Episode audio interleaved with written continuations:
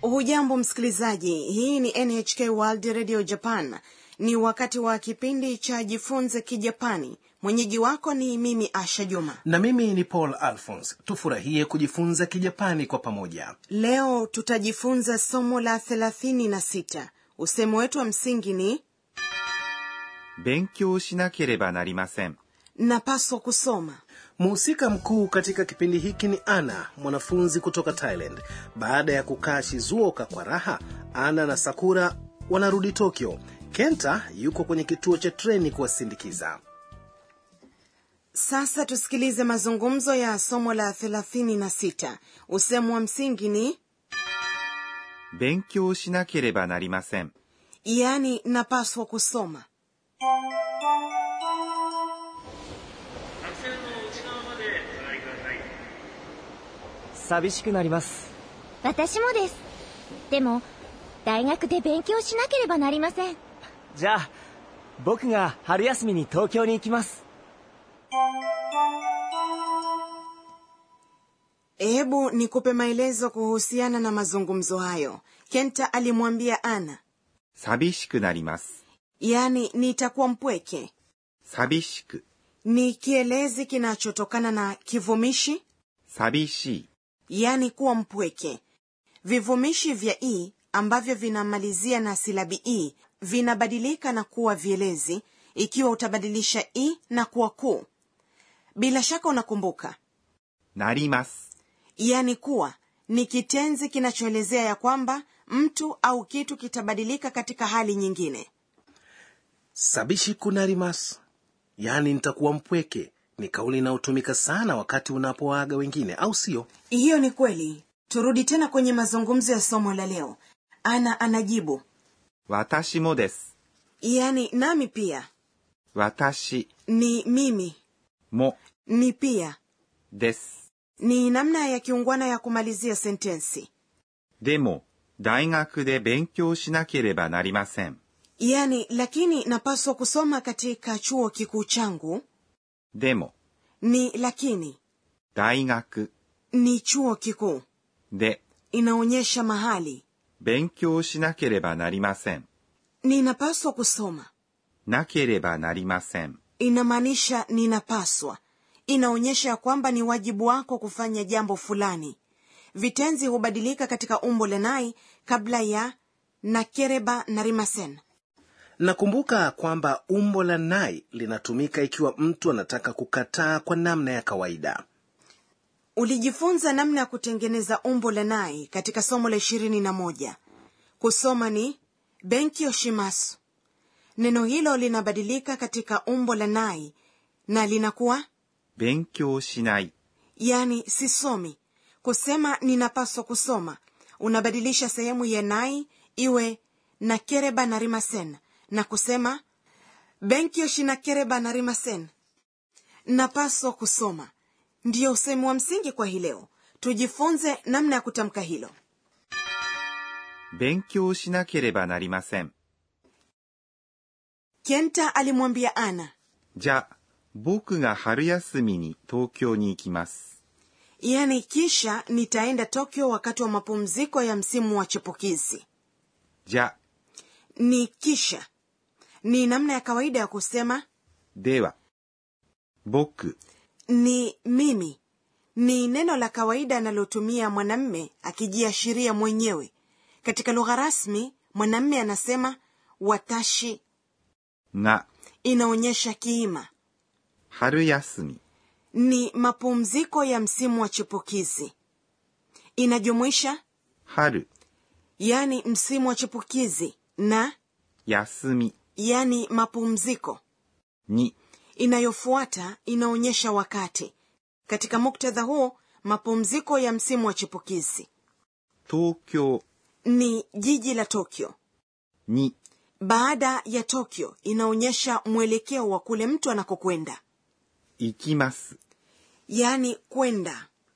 asha san haru ni msimu wa chipukizi tafadhali tufundishe misimu mingine sawa japani ina misimu minne baada ya msimu wa chipukizi ni msimu wa joto 夏、 halafu msimu wa pukutizi 秋、 kisha msimu wa baridi 冬 kwa hiyo ni haru natsu aki na fuyu je mapumziko ya msimu wa baridi ni fuyu yasumi hiyo ni kweli paul unajifunza mapema maneno unayopenda hai arigato gozaimasu sasa tusikilize tena mazungumzo ya somo la 36白線の内側までお座りください寂しくなります私もですでも大学で勉強しなければなりませんじゃあ僕が春休みに東京に行きます na sasa ni kona ya mwalimu tufundishe profesa kani tokunaga anatufundisha mambo ya msingi kwa hii leo leo umejifunza namna ya kusema napaswa kusoma ambayo ni benkyo shinakerebanarimasen tafadhali tufundishe zaidi kuhusiana na kauli inayoashiria wajibu kama ni hivyo tumuulize mwalimu 私が教えましょう anasema unaposema ni lazima au unahitajika kufanya jambo fulani unabadilisha sehemu ya nai katika kitenzi cha umbo la nai na kuwa なければなりません kwa mfano ikiwa unataka kusema ninapaswa kusoma kwanza unabadilisha kitenzi cha 勉強します yani kusoma katika umbo la nai inakuwa 勉強しない kisha unabadilisha nai kwa kuweka nakerebana rimasen na kusema 勉強しなければなりません katika namna ya kawaida なければなりません yani napaswa inabadilika na kuwa なきゃ kwa hiyo unasema 勉強しなきゃ ikiwa huhitajiki kufanya unabadilisha sehemu ya nai na kuwa なくてもいいです kwa hiyo unaposema sina haja ya kusoma unabadilisha sehemu ya nai ya benkyo shinai sitasoma na kuwa nakutemo ides kisha useme 勉強しなくてもいいです yaani sina haja ya kusoma lakini nimfahamishe kila mmoja kwamba ni muhimu kusoma hayo ndiyo tuliyokuandalia katika kona ya mwalimu tufundishe na sasa niko na ya tanakali sauti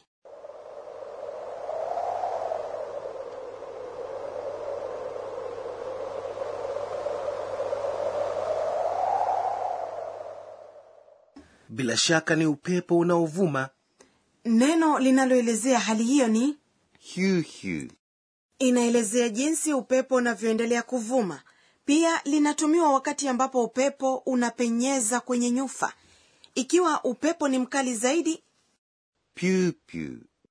piu piu inamaanisha upepo unazidi kuongezeka upepo unapokuwa mkali na wenye nguvu zaidi polson unasema ビュービュー hiu hiu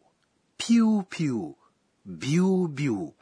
yote yanafanana lakini yanaonyesha vile ambavyo wajapani wanaweza kubainisha hali ya upepo kwa tofauti ndogo ya sauti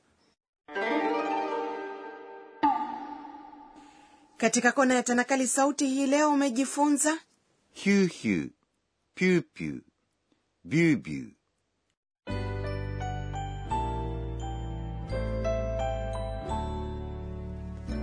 kabla ya kukamilisha somo la leo ni wakati wa tafakuri ya ana えーっと今日は kando na likizo ya msimu wa joto huwa kuna mapumziko shuleni wakati wa msimu wa baridi na chipukizi kila msimu una furaha yake msimu wa majira ya joto watu huenda baharini na msimu wa baridi watu hufanya michezo ya kuteleza theluji bila shaka ni jambo la kufurahisha bila shaka umefurahia somo la 36 usehemu wa msingi kwa hii leo ni 勉強しなければなりません yani Yaani, napaswa kusoma katika kipindi kijacho ana atazungumza na mama msimamizi wa bweni usikose kujumuika nasi